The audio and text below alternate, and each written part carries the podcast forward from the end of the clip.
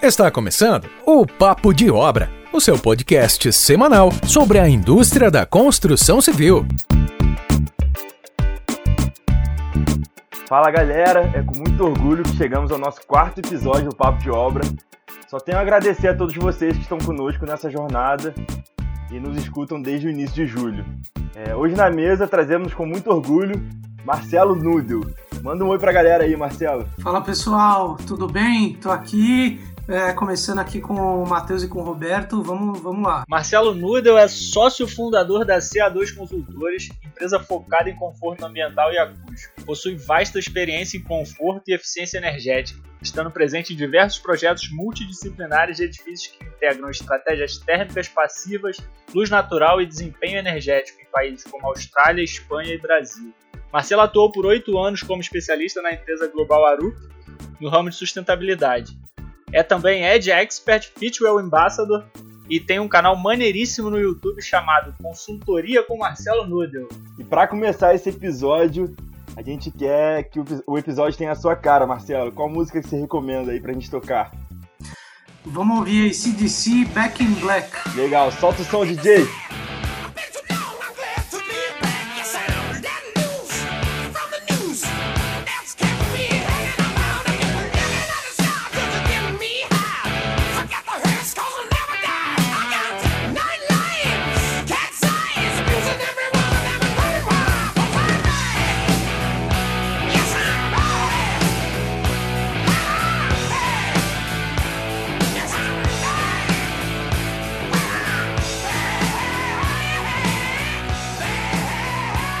Marcelo, conhecendo um pouco do, do Marcelo fora do, do ramo de trabalho.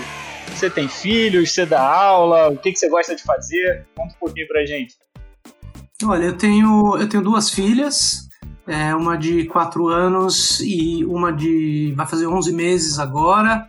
Sou casado, moro em São Paulo. O que mais que eu posso dizer? Eu, ah, eu, eu já dei aula, né? Já dei eh, por 5 cinco, ou 6 anos aula na, na pós-graduação do Mackenzie em São Paulo, também no curso de graduação de arquitetura é, da Escola da Cidade, com a disciplina de conforto ambiental. Mas eu, te falar a verdade, eu achei que eu tinha cansado de dar aula. Não, eu não cansei de dar aula. Eu cansei do modelo em que eu estava dando aula. Eu continuo dando aula, só que agora pelo YouTube, né? E de graça, né? É, me, me, me satisfaz muito mais é, eu poder falar com mais gente é, do que eu ficar confinado numa sala de aula, com certeza. Mas então, Marcelo, você sempre morou em São Paulo, assim, como, como é que foi o seu, seu começo de vida? Bom, eu, eu nasci em São Paulo, vivi aqui boa parte da minha vida, né? E em 2006 eu resolvi sair, fui morar na Austrália, em Sydney, né? Fui primeiro fui para fazer uma pós-graduação que iria durar aí um ano e meio, no máximo dois. Aí eu comecei a trabalhar na Arup, na área que eu queria, né? E aí acabei ficando, ficando seis anos morando em Sydney. Acabei voltando. É, até eu tive a oportunidade de voltar pela própria Arup, né? Que estava abrindo escritório aqui em São Paulo, e aí acabei voltando em 2012. E aí também por questões pessoais também, minha esposa que morava, na época a gente não era casado ainda, ela morava lá comigo também e a gente. Uh, ela já estava querendo voltar e, e, a gente decidiu voltar. E aí.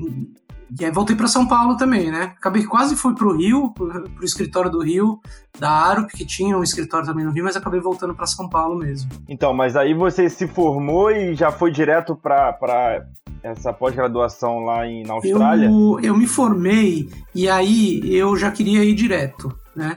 Só que aí um, o que aconteceu foi que a minha mãe viu que tinha aberto a, a primeira turma de trainees da Cirela, né? Uma incorporadora, uma grande incorporadora é, que tem, tem no Brasil, no, em São Paulo, no Rio também. Uh, e ela falou assim: por que, que você não vai, trabalha um pouco lá, né, tenta entrar? Eu, Pô, mãe, não, não quero, quero ir para a Austrália logo e tal. Ah, então faz assim, vai, vai, participa das entrevistas, vê qual que é, e ver. O máximo que vai acontecer é você ganhar a experiência de entrevista. Tá bom, fui. Tinha muitos candidatos, uma vaga só para a área de incorporação, que era a que eu estava concorrendo. E fui super despretensioso, né? Quando você vai sem muita expectativa, despretensioso, você acaba, você acaba mandando bem, eu acho. E foi o que aconteceu. Eu acabei passando, uh, não estava querendo muito, cheguei a pensar em não pegar a vaga. Aí pensei, pô, não custa nada, né? Vou, vou adiar aí um ano minha viagem, ganhar um pouco de experiência. E foi o que aconteceu. Só que aí eu fiquei seis meses e depois fui, fui demitido depois de seis meses. Eu não me encaixei muito ali no, no esquema. E aí peguei e fui, fui pra Austrália. Foi isso que aconteceu. Mas fui, fui bem novo, assim, pra Austrália. Fui, quer dizer, tinha. Quando eu fui pra Austrália, eu tinha dois anos de formado. E aí lá na Austrália você ficou todo esse tempo na, na Arup, né? Como é, como é que foi essa experiência? Como foi isso? Olha, eu não fiquei todo o tempo na Arup. É, lá, lá foram. Foram cinco anos na Arup, lá em Sydney, e mais três aqui em São Paulo.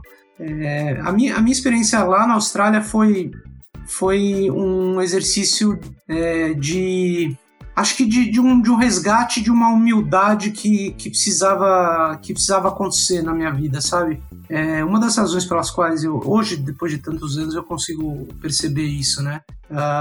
Eu, eu cheguei no, no programa de trainee da, da Cirela com uma arrogância brutal, assim, para um recém-formado, né? Isso, isso me causou, isso me causou muito problema. Isso, isso fez com que eu construísse o meu caminho para demissão. E assim, hoje, né, depois de tantos anos, com bastante experiência nas costas nesse sentido, eu posso perceber que uh, foi uma coisa muito boa eu ter sido demitido, sabe? Porque me ensinou muita coisa. Na época foi muito dolorido, quer dizer, você, pô, seu primeiro emprego depois de formado, você é demitido depois de seis meses, é, foi muito difícil mesmo. na época, é. mas foi muito, muito bom.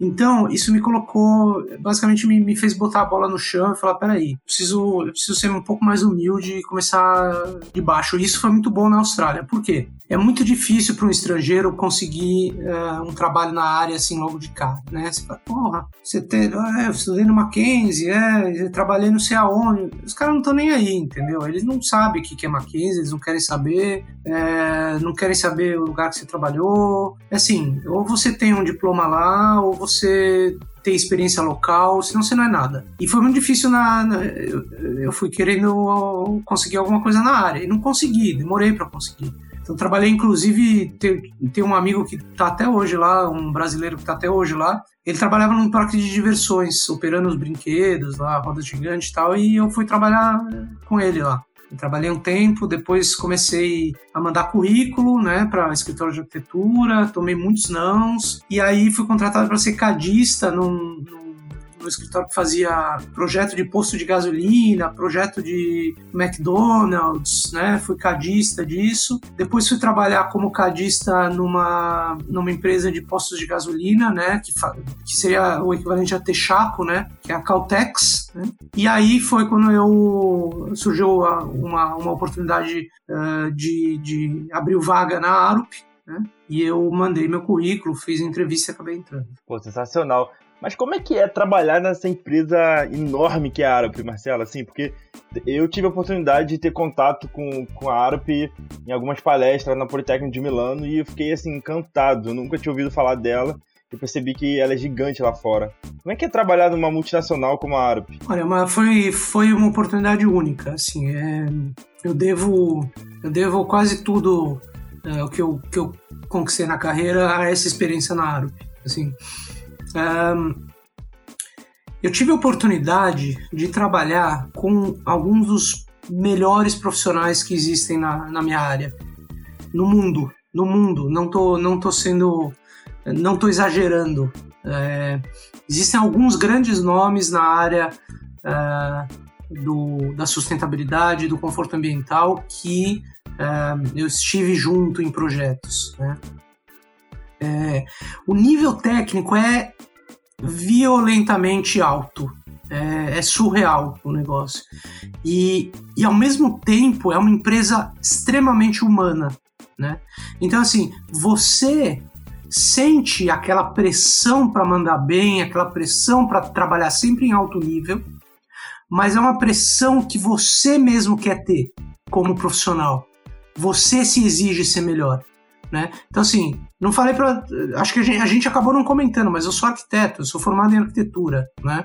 Uh, e esse é um, um, podcast também muito voltado também para arquitetos, mas também para engenheiros. Vocês são engenheiros, né? Uh, então, é, a ARUP é uma empresa de engenharia. Então, eu cheguei é, com um, uma bagagem boa da minha pós-graduação, né? Eu já estava já quase finalizando a minha pós-graduação, e eu cheguei numa empresa de engenheiros brilhantes, tinham muitos arquitetos também, mas muitos engenheiros, e eu, eu me senti muito intimidado no começo, mas eu fui percebendo que as pessoas estão, é, são muito dispostas a ajudar, a ensinar, e, e, eu, eu me cobrava muito e fiz questão de grudar nos caras bons, estudar muito, aprender muito. Uh, pô, eu lembro no meu primeiro ano, eu, eu trabalhava até 10, 11 horas da noite todo dia só, só estudando, testando, simulando, sabe? Para aprender mesmo. Ah, imagina, até porque a, a formação do, do arquiteto, engenheiro nessas áreas de conforto ambiental aqui no Brasil ela não, não é muito grande, né? Então, imagina você tenha chegado lá e foi um desafio enorme, todo mundo fazendo aquilo que você nunca tinha visto. E aí você teve que correr atrás e ver o que os caras estavam fazendo e ver na prática como é que era, né? É isso mesmo. Eu percebi que se eu não fosse atrás, se eu não, se eu não, não conseguisse alcançar aquele nível, eu ia acabar ficando para trás. E, e, e, realmente consegui, consegui jogar em alto nível, sabe? É, e aí as portas vão se abrindo, porque assim, é, a cultura da empresa é muito, muito boa, muito. É uma empresa, como eu falei, é uma empresa humana, uma empresa colaborativa, uma empresa que realmente se importa com, com o bem-estar dos funcionários e com a, a, a colaboração e a, e a, troca de informações. E aí as portas vão se abrindo. O que, que, o, o que, que é abrir as portas na Arup? É você ter a possibilidade de trabalhar em projetos cada vez mais desafiadores, né? É você uh, poder trabalhar em projetos em outros países, né? Que eu tive essa oportunidade também, até que veio o convite para eu uh, liderar a área de sustentabilidade no Brasil, quando abriu o escritório aqui no Brasil, vim também uh, com, essa, com essa possibilidade, aprendi bastante sendo líder dessa, dessa, dessa, dessa equipe, o que depois me ajudou muito quando eu comecei com a CA2, né, essa experiência, e fui para a Espanha, fiquei um tempo na Espanha também, uh, trabalhando em projetos lá. É, fui para Nova York, também um período curto, e quando eu estava aqui no Brasil também para trabalhar em projetos lá. Então eu vi é, a cultura da empresa sendo disseminada pelo mundo todo e ela é muito parecida entre todos os escritórios. Foi fantástico, fantástico, sem, sem tirar nada. Ah, e é bom que, que assim, você tem, tem uma bagagem internacional muito boa, né? Pensando no. Pensando na, na, na cronologia de tudo que você falou, é, a Arup é uma das maiores empresas de projeto da Europa, né, para quem não sabe. É, e você não necessariamente, né, você falou que se formou em, em arquitetura, é, não, não necessariamente você você entrou na Arup já com essa, com essa tua pegada de sustentabilidade, né? De, de onde veio isso? Veio, veio, por uma vontade própria ou você acabou sendo encaixado lá nesse Não, veio por vontade própria. Eu, quando eu estava para escolher o meu, o meu tema do trabalho de, de graduação, né, trabalho de conclusão de curso, em 2003, eu me formei em 2004 e em 2013 eu tive que escolher o tema. E eu comecei a pesquisar, eu sempre me interessei muito por tecnologia ligado à, à arquitetura, comecei a explorar um pouquinho a área de automação, de edifícios inteligentes. Minhas primeiras pesquisas ali, antes de escolher o tema, giraram em torno dos edifícios inteligentes, né? Uh, e aí eu caí nessa questão de sustentabilidade, né? Que, que a questão dos edifícios inteligentes, ela, ela tangencia ali um pouco a sustentabilidade, mas não, não é a mesma coisa. E aí caí na, na, na, parte de sustentabilidade, de conforto, e aí eu fiz o meu trabalho de graduação nesse, nessa área. Ah, legal. Eu, e, eu, e, e, e aí eu gostei tanto que eu fiz uma pesquisa enorme, assim, então o meu trabalho de graduação foi muito prazeroso, porque eu queria aprender sobre aquilo e tinha pouco material é, tinha pouco material no Brasil, não tinha ninguém fazendo isso aqui. É, os livros, eu, assim, naquela época, uh, eu, eu não lembro como é que era muito bem, mas assim, 2003, é, não, não existia YouTube, por exemplo, então eu não podia buscar vídeos. É, é, não tinha fontes, você tinha que, que catar. E, e, então eu pegava, mandava vir, ia alguém para os Estados Unidos, mandava trazer livro para eu pesquisar e tal. E, e, aí, e aí entrei nessa área. Aí o que aconteceu? Eu me formei e eu queria realmente aprender a fazer aquilo. Tem uma coisa que eu até me arrependo, né? Que teria sido muito, muito legal. Foi uma grande bobagem. Quando eu terminei, quando eu, tem, um, tem um colega meu que uh, durante a faculdade ele trabalhou, ele fez um estágio de três meses com, com o arquiteto Ken Young. Ken Young. Ele, o arquiteto Ken Young é, é um arquiteto da Malásia ele é famoso mundialmente pelos edifícios sustentáveis dele. E eu, ele foi uma grande referência para mim no meu trabalho de graduação. É, e, é, e eu falei, eu quero trabalhar com esse cara. Pô, que foda, muito maneiro. E mandei um meu currículo, mandei meu currículo para ele e ele aceitou me pegar por um, por um período de três meses, mas sem remuneração. Aí eu, olha, eu fui, fui cagão, viu? Porque, né, puta, Malásia, sem remuneração, pô, não sei. A gente já, já pensa logo em ser explorado, né? É, aí fiquei meio assim, falei, puta, a língua, a cultura diferente, eu fui, fui, fui besta. E não fui, não fui. É, mas teria sido uma experiência muito legal. É, então eu fui me preparando para essa área de sustentabilidade, até que eu resolvi ir para a Austrália, já queria morar fora fazia bastante tempo, e aí eu fui para estudar isso. Então minha pós-graduação foi nessa área e depois eu fui focado para conseguir esse trabalho na área. Então você já tinha um objetivo aí desde, desde o começo da sua carreira, né? Agora, Marcelo, é, a, o pessoal de arquitetura hoje de engenharia que quer entrar nesse setor, o que, que você recomenda, assim? Como começar? Quais são as oportunidades da área? É, eu acho que... Qual o primeiro passo, né? Se eu tivesse que anotar aqui o primeiro passo, estou ouvindo a gente, o que, que eu faço? Primeiro passo, tá? Aprender a trabalhar com projeto. Primeira coisa, você quer trabalhar com com sustentabilidade, com conforto ambiental, seja em projeto, seja em obra, tem que aprender o ofício né? Então, pô, o cara quer trabalhar com projetos sustentáveis, saiu da faculdade, vai trabalhar no escritório de arquitetura, né? O arquiteto vai vai fazer projeto executivo, vai fazer compatibilização de projeto, porque você precisa aprender a ler projeto, né? Vai aprender a ler projeto de ar condicionado, de elétrica, né? Mesma coisa os engenheiros, aprende um pouco de cada disciplina, né? Então, para os arquitetos, eu digo: aprenda bem o seu ofício, aprenda um projeto de arquitetura, mas aprenda a ler e dialogar com as outras engenharias né?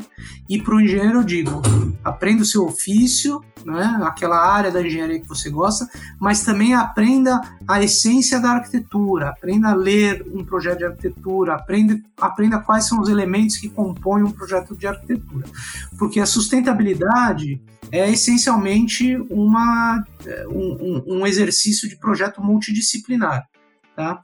Essa é a primeira coisa que eu recomendaria. É, essa, essa interação assim, entre engenheiros e arquitetos é super importante. Às vezes a gente vê aqui no Brasil cada um no seu mundinho e nenhum ajuda o outro, então eu acredito que isso deve deva melhorar, né? É, com certeza. O exemplo disso é a ARP. Na ARP você tem arquitetos, engenheiros ali misturados e outras disciplinas também, né? Você tem é, outros, outros tipos de profissionais ali é, urbanistas trabalhando também, que aqui a formação de arquiteto urbanista é uma só, mas lá fora às vezes é diferente. É, e, e, é muito importante, tanto que na CA2 é, a, gente, a gente mistura tudo ali, porque é só, só o conhecimento complementar que, que ajuda você a fazer um bom projeto. Com certeza.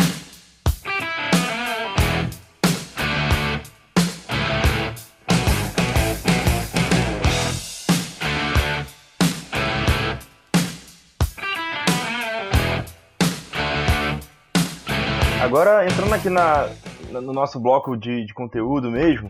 Assim, Marcelo, você tem uma formação e uma experiência gigantesca em, em arquitetura é, voltada para conforto ambiental e sustentabilidade. Agora, quem está escutando a gente que escuta falar o termo arquitetura bioclimática, o que, que, é isso na prática? Assim, o que, que é arquitetura bioclimática? Qual a definição disso? A essência é muito simples. É a, é a arquitetura que observa as condições climáticas e tira proveito delas para oferecer uma, um, uma construção termicamente confortável com pouco ou nenhum consumo de energia. Né? Então, você para para pensar, como é que a gente fazia arquitetura quando não existia energia? Né?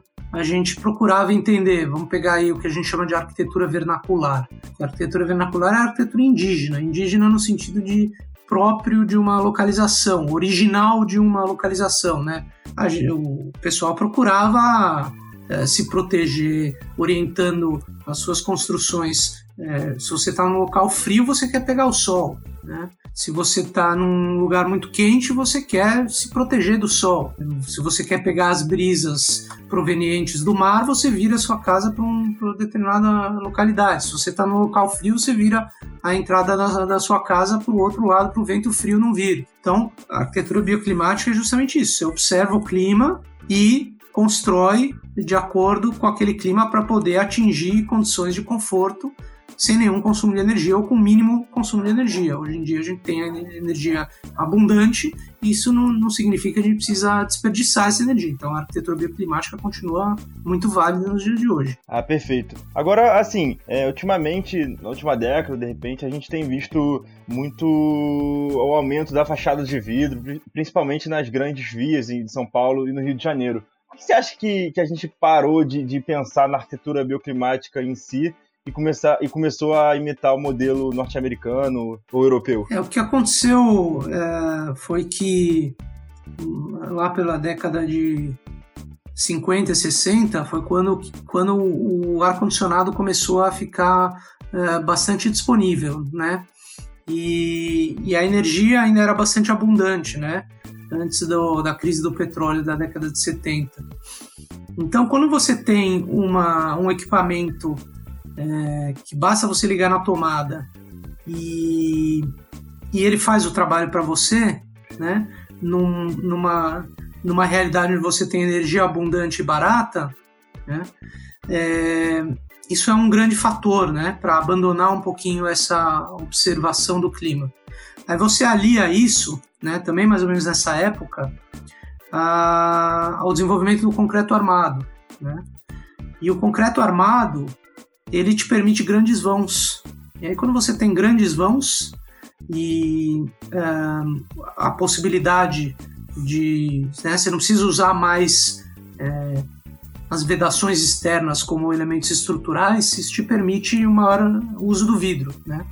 Então, é, dentro desse contexto, você tem também um advento uh, dos sistemas uh, modulares, né, da pré-fabricação então, você estava quase que ali num período uh, de transição de uma arquitetura mais, é, mais é, como eu posso dizer, mais artesanal, né? feito especificamente para um local uh, e para um clima, e passou a ter uma situação onde você pudesse replicar esses materiais, essas tecnologias de forma irrestrita, né? E com o ar-condicionado você podia manter esse conforto. Uh, o problema é que é, você, no momento que você é, começa a ter é, restrição no consumo energético, né, é, e, a, e, o, e, o, preço da energia aumenta, e você não tem essa disponibilidade toda, toda de energia conforme as cidades vão crescendo, esse vidro começa a ser um problema. Né? Então você acaba tendo caixa de vidro, né, umas cidades inteiras feitas de caixa de vidro, é, e, e, que consome muita energia. Né? Esse processo todo aí de abandono uh, da, da, situação climática e, e, essa adoção do sistema internacional, até por questão de status também, né? Você começar a replicar modelos é, de caixas de vidro, quase que um status, né? De Wall Street, ou enfim, acaba, acabou levando a essa situação. É, eu acho que parando para analisar aqui, eu acho que essa invenção e propagação do, da facilidade ao acesso ao ar-condicionado realmente é um fator preponderante nessa história, né? Porque se eu não tenho ele, eu preciso projetar algo para que eu não sinta calor e não fique morrendo de calor. Agora, se eu tenho algo que consegue suprir esse meu problema, eu construo o que eu quero, da forma que eu quero, boto um ar-condicionado lá e resolve. Né? E aí vem para toda essa nova questão que você falou de problema com fornecimento de energia, to todas essas coisas, energia muito mais cara. Isso aí eu volto de novo então para minha qual é a minha real necessidade. Acho que, que é bem que é bem resumido essa, essa curva aí. E aí você falou do, dos, das fachadas de vidro, né, da, das caixas como, como um caixote de vidro. Pensando no termo de, de isolante térmico, né, como é que é isso na prática? Quais propriedades do material que a gente deve observar? É, o que, qual a relação desses materiais com térmico, com lumínico? O que que, o que, que você tem para dizer para a gente desses materiais como o vidro, por exemplo?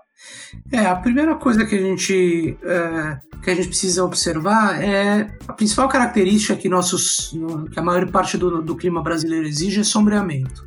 Então, é muito melhor do que usar algum tipo de vidro especial, um vidro insulado, né, com as propriedades de isolamento térmico, é, ou mesmo vidros com uh, vidro low-E, né, que são os vidros de baixa emissividade, que é, não admitem tanta entrada de calor, é muito mais eficaz você sombrear, né? Então a gente tem os brises, né, que são elementos tradicionais da, da arquitetura brasileira, que foram abandonados, né? A gente tem alguns bons escritórios de arquitetura que ainda praticam isso, né, em alguns projetos de menor escala. Raramente você vê isso em edifícios de escritório, torres de escritório AAA nos principais centros. Isso foi realmente abandonado. Então, sombreamento é a melhor coisa que você pode fazer. Né? Eh, orientação, né? A orientação do edifício é muito importante também. Às vezes não dá por conta do terreno, mas você colocar o vidro onde tem que ser colocado, né? E isso vai variar é, dependendo da nossa latitude e do tipo de, de edifício também. Né? Se a gente está falando de um edifício é, de escritórios, é melhor evitar o, a radiação solar em qualquer momento, né? Porque você tem muita carga térmica interna e qualquer radiação que entrar vai ficar presa lá dentro, então você evita isso. Agora, se você estiver falando num residencial, na região sul, sudeste, uh, no residencial, talvez você queira receber um pouco de radiação no inverno, né, porque você uh, pode se beneficiar do aquecimento passivo. Uh, então, a questão da orientação solar, a boa colocação do vidro onde tem que ser, e, e, e, os brises, né, o sombreamento, é a primeira linha de defesa que a gente tem que observar. É, quanto ao isolamento térmico, o isolamento térmico ele pode ser benéfico, sim, é, mas ele pode, ele pode te trazer alguns problemas se você não usar direito. Né? O isolamento térmico ele pode ser muito bem utilizado em edifícios residenciais, né? É, nas regiões mais frias, tá? É, desde que você tenha é, a possibilidade de abrir janelas para ventilar isso nos períodos mais quentes, né? Porque quando você usa isolamento térmico, você evita perda de calor, você evita ganho também de calor, né? Mas é, você precisa garantir que no momento em que você quiser perder esse calor, né, em noites mais frias, por exemplo, você garanta que, que, que essa, essa, esse calor acumulado ao longo do dia possa sair. E aí ele vai encontrar uma superfície mais isolante, né, esse calor na sua envoltória. Então é importante você abrir janelas para fazer essa ventilação, né? Então eu digo que antes da gente pensar em isolamento térmico, é, a gente tem que pensar muito bem em, em sombreamento, em orientação e ventilação, né? E o isolamento térmico para o nosso clima é, é um recurso que pode ser utilizado depois que você já cumpriu essas outras funções, né? É isso mesmo. Mas aí chega a NBR, né, Marcelo, a 15575, e ela chega para, ela está em vigor desde 2013 e ela chega para regular um pouco esse, essa questão do desempenho é, térmico, lumínico e acústico também, né? Que eu lembro, se eu me recordo bem, foi um Deus nos acuda, assim, quando, quando lançou a norma, as construtoras ficaram perdidas, ninguém sabia o que fazer, ninguém entendia muito bem o que era isso. Agora, em termos gerais, o que, que você acha? Ela é boa ou ruim comparada com os outros países mais desenvolvidos? O que, que você acha sobre a norma de desempenho? A norma de desempenho, eh, falando especificamente, falar em duas áreas que o pessoal não olhava muito. A acústica, o pessoal já, algumas construtoras já estavam olhando antes do, do, do surgimento da norma de desempenho né? Mas principalmente a parte de desempenho térmico e luz natural, ninguém olhava. Era assim, era algo impensável você fazer uma simulação de desempenho térmico, simulação de desempenho de luz natural no edifício residencial convencional. Ninguém estava nem aí para nada. E isso, na minha experiência na Austrália, era corriqueiro, porque você tem lá uma norma que exige determinados parâmetros de desempenho térmico e luz natural. Né? E aqui você não tinha. No, no momento que você passa a ter, essa preocupação surge. E eu acho que está aí o grande ganho da norma de desempenho. É você começar a criar uma cultura de que um projeto não surge só porque uh, o arquiteto ou o incorporador acha que uh, o produto tem que ser de determinada maneira. Ah, eu vou fazer assim, vou botar um vidro de piso a teto, porque eu acho que tem que ser assim, taca ar-condicionado. Não, não, você acha que tem que ser assim, mas não vai ser assim, porque tem uma norma que diz que não pode ser assim. Eu acho isso muito positivo. Agora, a norma tem muitos problemas, ela tem realmente muitas falhas. A essência dela é semelhante à essência de norma de outros países. Mas uh, os detalhes, quando você para para olhar os detalhes, ela é muito problemática.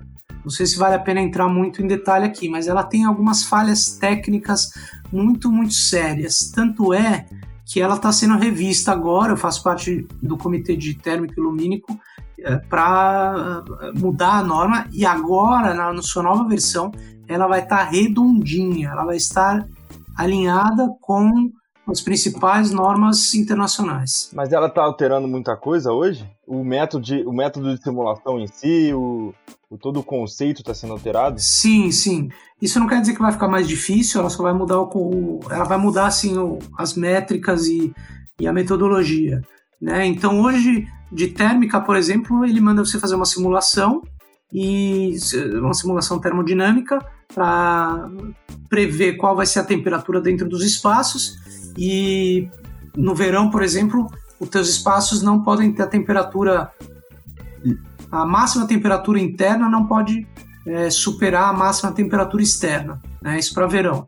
Eu vou aqui me ater só ao verão, tá?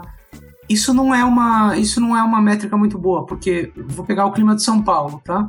Ele pega aí um, um dia de projeto onde a máxima é 31,9 graus, vai, 32 graus o que você tem que mostrar é que os seus ambientes não, não, não superam esses 32 graus, né? Nenhum momento do, desse dia típico aí.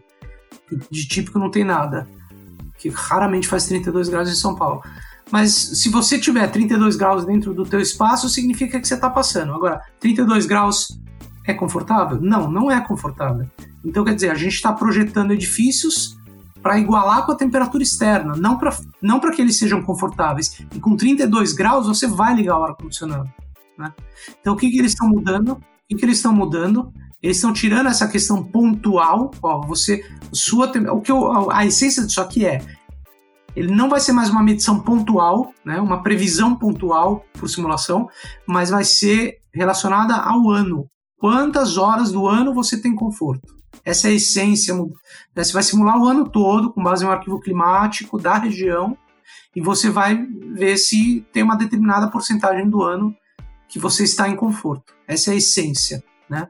E Marcelo, assim, uma dúvida que fica, principalmente sobre essa quando a norma veio, quando ela surgiu, né? Ela, ela às vezes ela detalhou algum, algumas questões que ninguém nunca tinha visto na época. Eu, eu lembro que é, eu lembro que existe um trecho na norma que ela, ela cita uns critérios de, de transmitância térmica, né? E aí ela joga lá uns números para as construtoras e a gente tem que seguir aquilo. Mas assim, na prática, eu construí meu prédio. Como é que são feitas essas simulações? Elas são simples?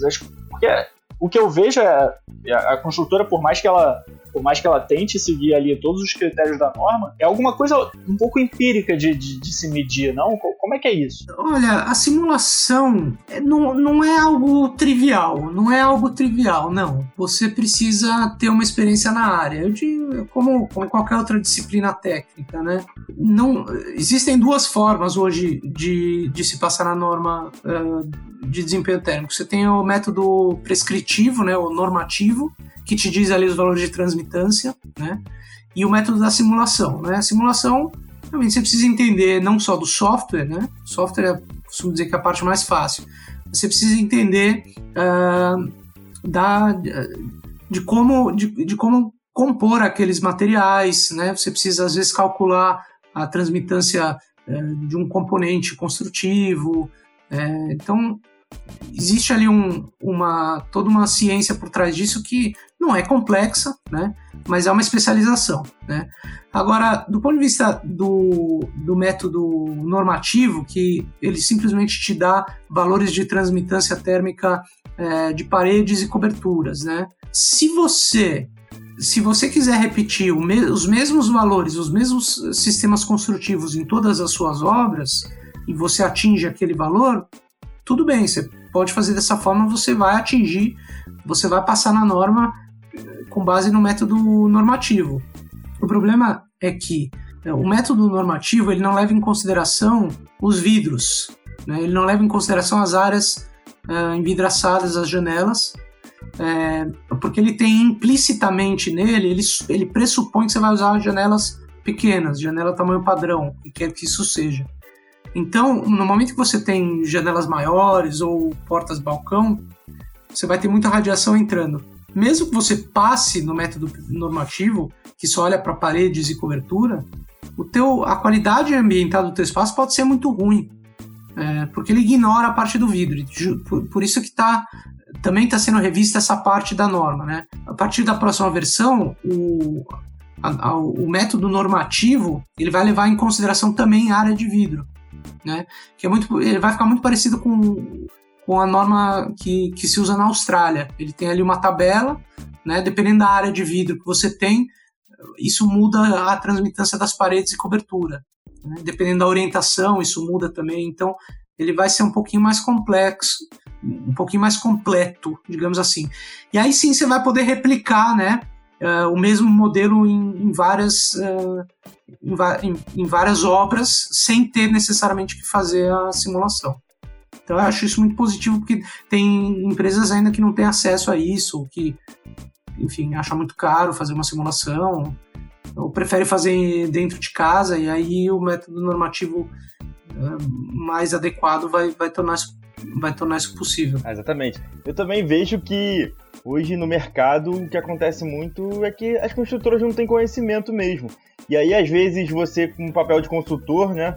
Você que é, tá dando consultoria para o conforto térmico, lumínico, e aí o projeto daquela construtora não passa e ela não aceita, né? Ela quer que passe de todos os jeitos, sem trocar o material, não pode trocar isso, não pode trocar aquilo. Então fica um ponto de atenção que também é parte das construtoras se alienarem mais e entenderem a importância disso num, num, projeto bem executado, né? É, justamente, eu acho que eu acho que a gente passou pela primeira fase já que foi acabou o susto. Tá todo mundo já sabendo o que está acontecendo. Agora vamos para a próxima fase. Qual que é a próxima fase? Se, se conscientizar de que norma, norma, eh, as simulações não são para verificar o desempenho e mostrar aquilo que você quer a simulação são ferramentas de projeto. Né? Acontece muito do incorporador vir, vir para a gente com um projeto já praticamente pronto. Ah, não dá para mudar isso, não dá para mudar aquilo. Tó, simula. Ah, não passou. Pô, a gente apresenta uma série de, né, de, de, possibilidades de alteração. Ah, isso não dá porque o custo não permite, isso não dá porque a imagem já foi colocada à venda e isso não dá. Cara, então presta atenção. O que a gente está falando aqui é numa norma que te passa parâmetros de projeto, não parâmetros de faz passar, entendeu? Então, eu acho que essa nova fase que a gente tem que entrar é, gente, começa a fazer esse negócio durante a concepção. Ah, mas não tem dinheiro, mas não tem. Se rearranja, cara. Mudou o tempo, rearranja. Tira dinheiro de um lado e põe do outro. dá um jeito. É, o seu cronograma tá errado, né? Se, se tá acontecendo isso, tem seu cronograma tá errado, você tem que rever esse tipo de coisa. É isso mesmo. É, agora mudando um pouco, Marcelo, indo para parte mais de sustentabilidade, green building, né? A certificação LEED, hoje ela domina o mercado no, no Brasil e no mundo, né? E para quem não sabe o que é essa certificação, de onde ela veio, como é que ela surgiu, você acha que ela é espalhada só nos principais núcleos urbanos aqui no Brasil ou ela já já está em todo o Brasil como um todo? Perfeito. A, a certificação LEED, eu, eu tive. A primeira vez que eu entrei em contato foi no meu trabalho de, de conclusão de curso. Eu peguei uma, uma cópia surrada, assim, da versão 1.0, um Xerox bem surradinho, assim, da, da minha orientadora. Ela falou: dá uma olhada nisso aqui. Eu, pô, o que, que é isso aqui? É uma, uma, um guia de projetos sustentáveis que te dá uma certificação. E é isso que é a certificação que, que eu fiz? Eu, eu li aquilo eu entendi a essência. Muito, muitos dos detalhes eu só fui entender alguns anos depois, quando eu comecei a trabalhar com isso, porque não é, não é trivial você entender absolutamente tudo. Até porque você precisa entender bastante de projeto, de várias disciplinas, para conseguir captar a sua, os seus detalhes. Mas eu captei a mensagem. A mensagem é o seguinte: os sistemas de certificação, seja LEED, seja qualquer outro, eles são a definição de mercado do que é um edifício sustentável. Tá? A sustentabilidade ela pode, é, ela pode ter inúmeras interpretações, inúmeras nuances e, e ela pode ir até onde você quiser. Você pode ir até a rebimboca da parafuseta, extrair o parafuso, de, né, fazer tudo sustentável, absolutamente do jeito que você quiser. Não tem fim o negócio. Agora, as certificações elas vêm para estabelecer uma linguagem comum do que é um edifício sustentável, né? Uh, com base num, numa aceitação de mercado. Tá? Então, quando o LEED surge em 2000 uh, eh, nos Estados Unidos, ele foi, uh, ele foi uma, uma, uma junção de especialistas do mercado, né, de entidades do mercado, que juntou escritório de arquitetura, escritório de engenharia, fabricantes, construtoras, incorporadoras que se juntaram, pesquisaram o que de mais uh, moderno existia na área de sustentabilidade em diversas disciplinas técnicas e montaram um guia de boas práticas. Esse guia de boas práticas ele foi endossado por uma ONG, né, por uma organização não governamental sem fins lucrativos, que é o United States Green Building Council, né, e ele foi solto para o mercado. Falou: o mercado está aqui, o que os Estados Unidos, o que o, a, a indústria da construção civil norte-americana entende que é uma certificação, que é uma construção sustentável. Mercado, vocês querem? Tá aqui. Aí o pessoal foi pegando falou: opa, isso aqui é interessante, eu quero. Ó, quem quiser vai ganhar uma certificação. Eu, eu e o SDBC vou dizer que você é certificado, hein? E aí foi ganhando idoneidade. Aí o pessoal foi falando, pô, não é que isso é legal? Não é que isso é legal? Pô, você conseguiu o nível Silver, eu vou fazer melhor que você, eu vou conseguir o Gold. Ah, não, eu vou conseguir o Platinum, e assim vai. E aí o mercado foi se autorregulando para tornar aquilo uma prática comum, né?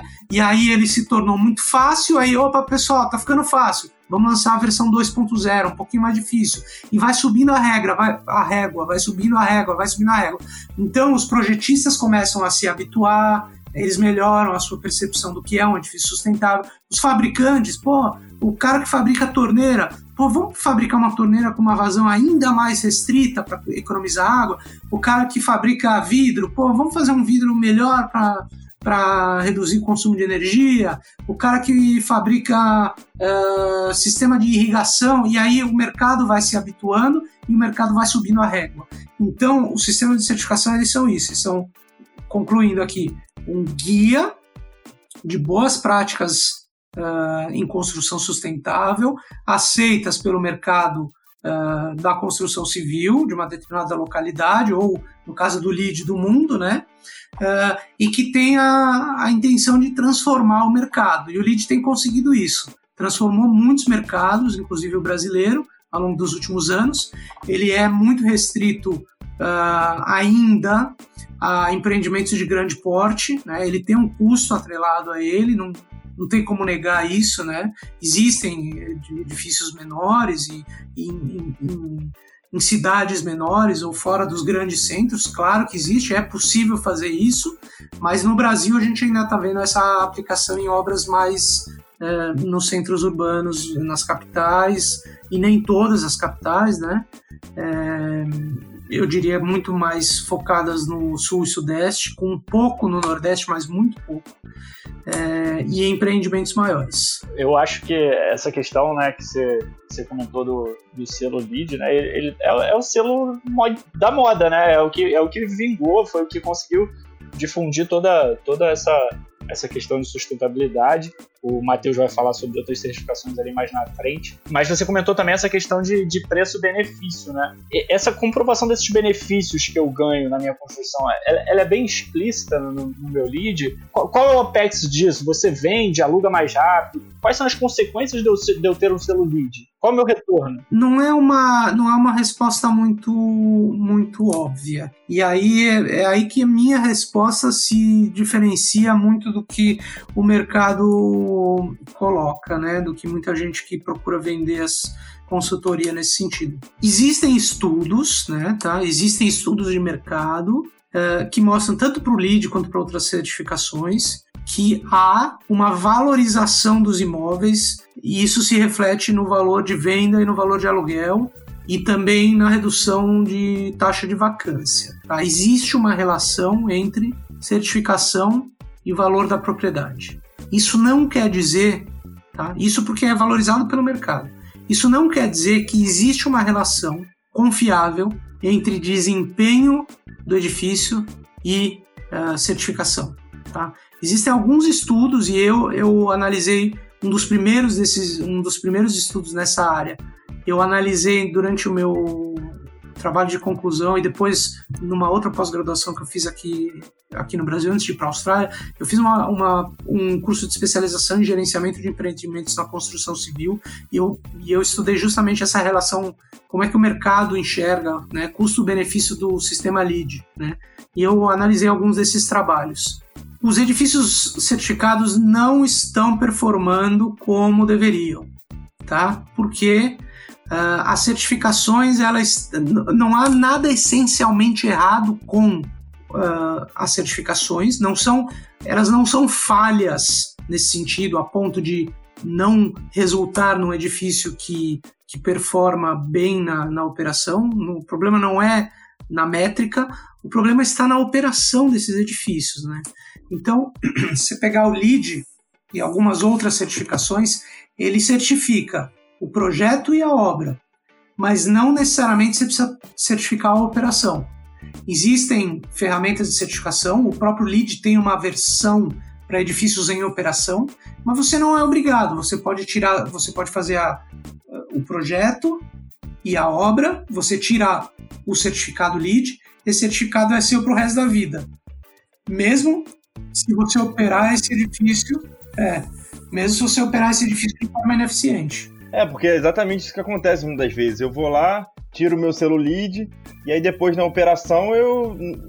O cliente final, né, quem está naquele prédio, ele não sabe é, o manuseio daquilo, não tem um manual bem explicado para ele, e ele acaba operando de maneira ruim e o resultado daquela, daquela certificação não é o esperado. É, mas assim, digo, digo mais também, existem, existe o que ele vai do projeto à concepção da obra, mas ele não abrange a minha operação. Só que muitas vezes também, é, nessa busca por, ah, eu preciso certificar meu lead, as construtoras elas acabam entregando um, um equipamento que operacionalmente para o condomínio ele é absurdamente caro. É, exemplo, eu entreguei no meu condomínio uma estação de tratamento de água cinza. Botei um equipamento lá, mas às vezes o custo operacional disso para o cliente final que eu entreguei, o custo desse tratamento dessa água mensal ele é mais caro do que eu comprar água, pagar água da, do, do, meu, do meu abastecedor, né? Então acho que tem que, tem que ser feito um, um estudo realmente de, de projeto, construção e operação, para que todo mundo se converse e, e, e, consiga manter isso adiante. O problema,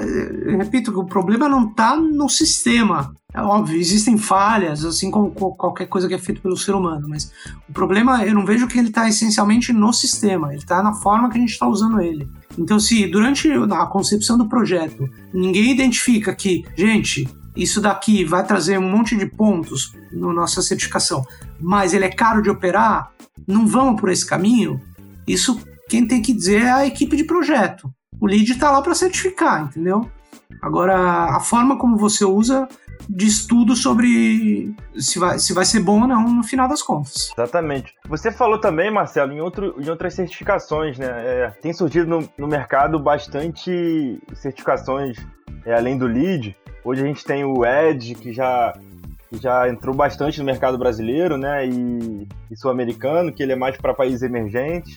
Tem o IPTU verde do, do próprio incentivo governamental para ter uma redução do IPTU. Tem, enfim, tem diversas certificações de GBC Casa e Condomínio. Qual que você falaria que é a melhor certificação, se alguém te perguntasse? Não tem a melhor certificação. É, o que existe é aquela certificação que se adequa melhor ao seu objetivo. Né? Existem prós e contras em, em, to, em todas as certificações. É, eu acho que o lead ele pode ser um pouco ele pode ser um pouco oneroso para para muitos projetos, né? Principalmente projetos de menor porte. Projetos residenciais ele acaba sendo bastante oneroso. É, e aí entram outras certificações, por exemplo, o ED, né? EDGE, que você mencionou é, é uma certificação também internacional que olha só para aquilo que mais causa impacto ambiental na construção civil. São três áreas, né? É o consumo de energia, o consumo de água e a energia incorporada nos materiais, que é toda aquela energia que é utilizada ao longo da vida útil de um material, desde a extração da matéria-prima, passando pelo transporte e manufatura, né? Transformação desse produto. Então, é, tem, tem projeto que vai ser melhor, vai se beneficiar melhor de uma certificação mais simples, mais focada. Tem projeto que precisa de uma visibilidade maior, então vai buscar um lead, por exemplo. Tem projeto que está buscando em oferecer uma redução no IPTU, é, um benefício direto ao, ao, ao, usuário. Tu vai buscar um ED, por exemplo. Depende do teu objetivo. É, eu acho que aí que entra o papel do, da consultoria de certificação, né? Te recomendar, ver o teu projeto e te recomendar a melhor certificação, né? Às vezes não vale a pena o, você chegar e falar, não, eu quero lead, eu acho muito importante você ouvir a opinião do consultor para ele te direcionar para melhor tipo de certificação, né? É, eu costumo fazer muito isso. Às vezes vem, vem o pessoal, ah, eu quero lead. Outro dia até me, me, me veio que tipo de indústria que era, mas eu, era um galpão de 200 metros quadrados. Não, queremos certificar lead. Eu falei, não, você não quer certificar lead. Não precisa, você não precisa de nada. Você, você não tem nada para certificar aqui, esquece isso. Às vezes falta um pouco isso. Na ânsia de vender uma consultoria, o cara vende um, um monstro para um, um negócio que não precisa. Eu costumo falar, falo, gente, vocês estão viajando, isso aqui vai te custar uma fortuna. Não, nem, nem olha para lead, né? vamos para outra. Você quer certificar, quer ter um selo internacional? Acho que aqui cabe um ED, por exemplo. E, e, e, e o meu. Eu, eu, ganho muito menos para fazer o ED. O ED é muito mais simples, mas ué, eu vou vender um negócio que o cara não precisa. Você, você comentou sobre, sobre um seu cliente de um galpão. Para quem não sabe, é, essas certificações todas elas se estendem a qualquer tipo de construção, seja ela residencial, comercial, hotel, indústria. É, eu, qualquer tipo de construção eu posso certificar. E, e, caso, e caso sejam elas, quais são quais são as que você mais trabalha? Quem, quem mais te procura no mercado? Hoje, as principais certificações elas são aplicadas a praticamente qualquer tipologia. Tanto o LEED quanto o ED, por exemplo, elas olham para residencial, corporativo, comércio, uh, galpões, indústrias, escolas, hospitais, hotéis, né? tem para todas essas, essas tipologias. Uh, você tem outras certificações, como Fitwell, por exemplo, que é uma que eu, eu trabalho bastante, que é uma certificação de saúde e bem-estar, não é sustentabilidade, tá? Uh, aí ela só tem para edifícios corporativos e uh, residenciais. Agora ela tá surgindo uma para bairros também. Né? Para quem não sabe, o Marcelo é embaixador do Fitwell no Brasil, né, Marcelo? É, é, um, é uma acreditação profissional que eu tirei, né? E eu tô, tô aplicando isso bastante, né? Estamos trabalhando com algumas incorporadoras nesse, nesse sentido. E quem, quem mais contrata são os incorporadores, né? É quem, é quem procura mais. É, eventualmente você tem um hospital, uma escola que quer fazer também, mas a maioria são incorporadores.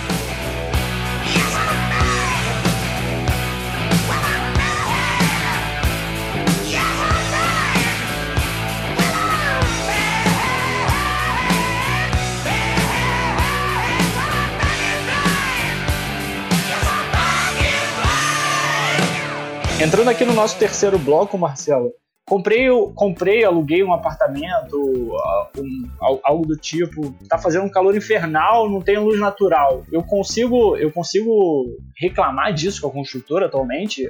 Eu tenho, eu tenho um embasamento técnico para fazer isso? Como é que tá isso no mercado? É, eu acho que ainda não está muito desenvolvido. É, eu sei que acústica sim. Acústica é algo que o pessoal já tem reclamado Uh, e dá para você fazer isso. Pode encomendar um laudo de um especialista uh, que vai te atestar se o, se o projeto atende ou não a norma. Obviamente a construtora vai, vai rebater e vai apresentar o laudo dela. E aí isso pode acabar virando uma questão jurídica, né? É um laudo contra um laudo. É, mas, mas é possível sim. É possível sim. Em acústica eu sei que tem acontecido. É, em térmica e luz natural não ouvi ainda, mas o que o pessoal diz muito no mercado é que Uh, se não começou a surgir ainda, vai começar a surgir. É, Ju, eu acho que, acho que a gente mantendo o padrão, né? Eu, eu, eu, sendo sincero no meu laudo, eu seguindo todos os requisitos dele, acho que no final das contas tende, tende a ser bom para os dois. A construtora vai aprender e o cliente vai, vai ter. Mas, mas, obviamente, precisa ser feito por um especialista que tenha, tenha completa noção do que está fazendo. Marcelo, nossos ouvintes eles são predominantes de engenheiros e arquitetos. Qual mensagem você passaria para eles hoje se ele quer entrar no ramo de sustentabilidade? conforto térmico, lumínico e acústico. É mais ou menos aquilo que eu, que eu falei no início, mas agora eu vou reforçar um pouquinho. Eu acho que o, os arquitetos precisam enfiar na cabeça que a engenharia é uma coisa que faz parte da arquitetura e que eles precisam aprender. O arquiteto não pode ter medo de número, não pode ter medo de cálculo, porque senão vai ficar só no papinho de flechinha entra por aqui, solzinho bonitinho e, e calorzinho e ventinho. Precisa entender um pouco da física da edificação, precisa saber ler projeto de elétrica, de hidráulica, de ar-condicionado. Tá? Precisa saber fazer um cálculo de carga térmica, não dá para achar que vai trabalhar com sustentabilidade. Um arquiteto não pode achar que vai fazer sustentabilidade sem entender da técnica, da engenharia, da ciência, da física. Então, aproximem-se, arquitetos, da física. Ela não morde e ela vai te ajudar a explicar muitas coisas que você não consegue explicar com um traço. Tá? Toda vez que você faz um traço, isso tem consequências numéricas na física, no conforto, no consumo de energia. Então você precisa entender essas consequências. Tá?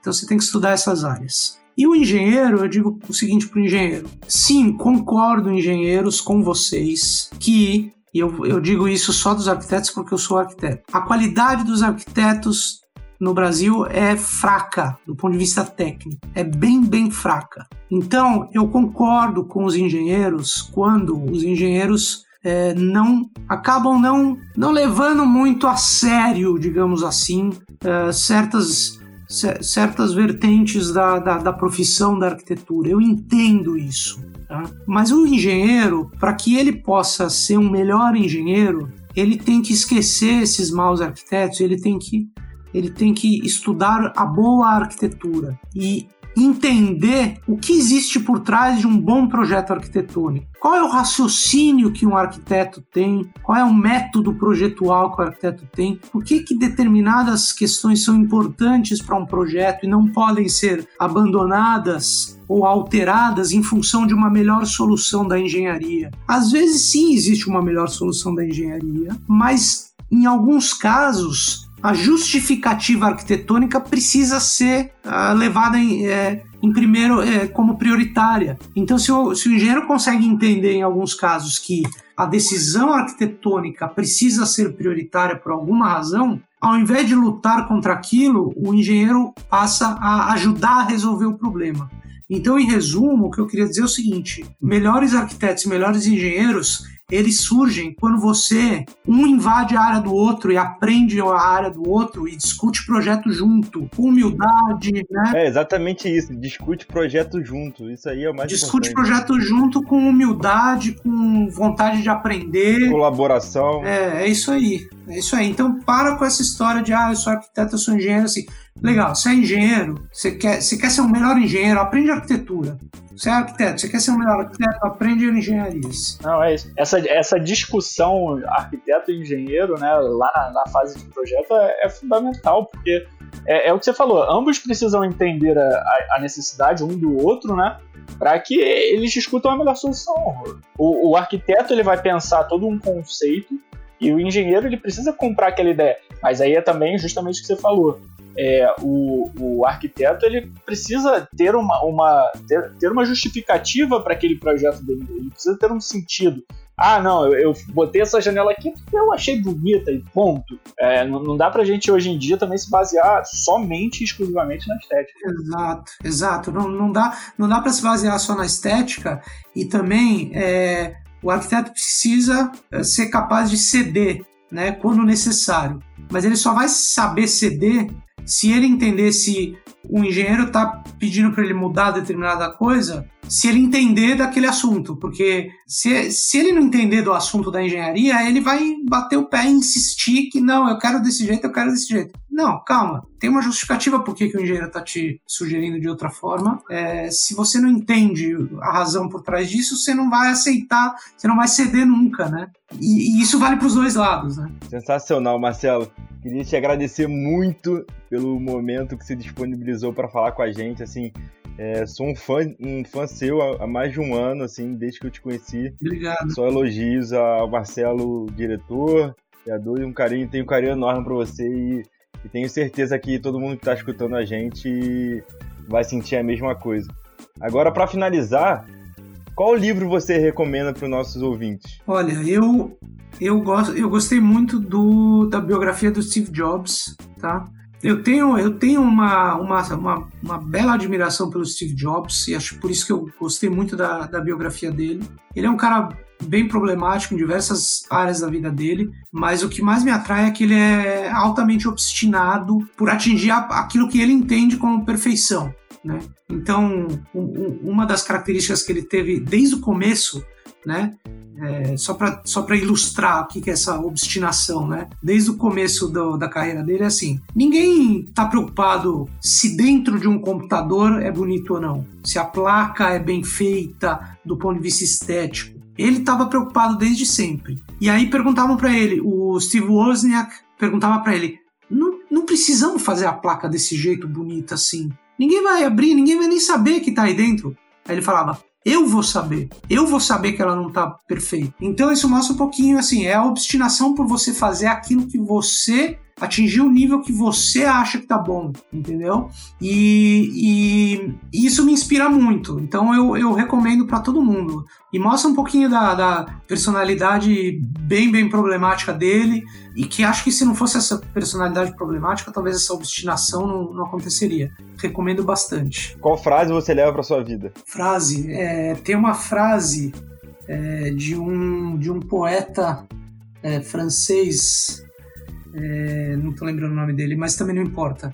Ele fala assim: não sabendo que era impossível, foi lá e fez. É isso. Espaço, espaço tem, né? Tem que meter a cara e, e, ir em frente. A frase é autoexplicativa. Marcelo, não, não cheguei a te conhecer pessoalmente. Foi um prazer aqui todo esse, esse seu tempo desprendido com a gente. Acho que uma conversa muito boa, resumida sobre, sobre sustentabilidade, sobre norma 15575, sobre selos, é, realmente, muito obrigado. Galera que não, não conhece ainda o Marcelo, segue ele lá no YouTube, consultoria com o Moodle. Vocês vão ter muitos vídeos sensacionais lá. Acompanhem. E é isso, Marcelo. Muito obrigado, cara. Eu que agradeço, Roberto Matheus. Parabéns pelo podcast. Estou torcendo por vocês.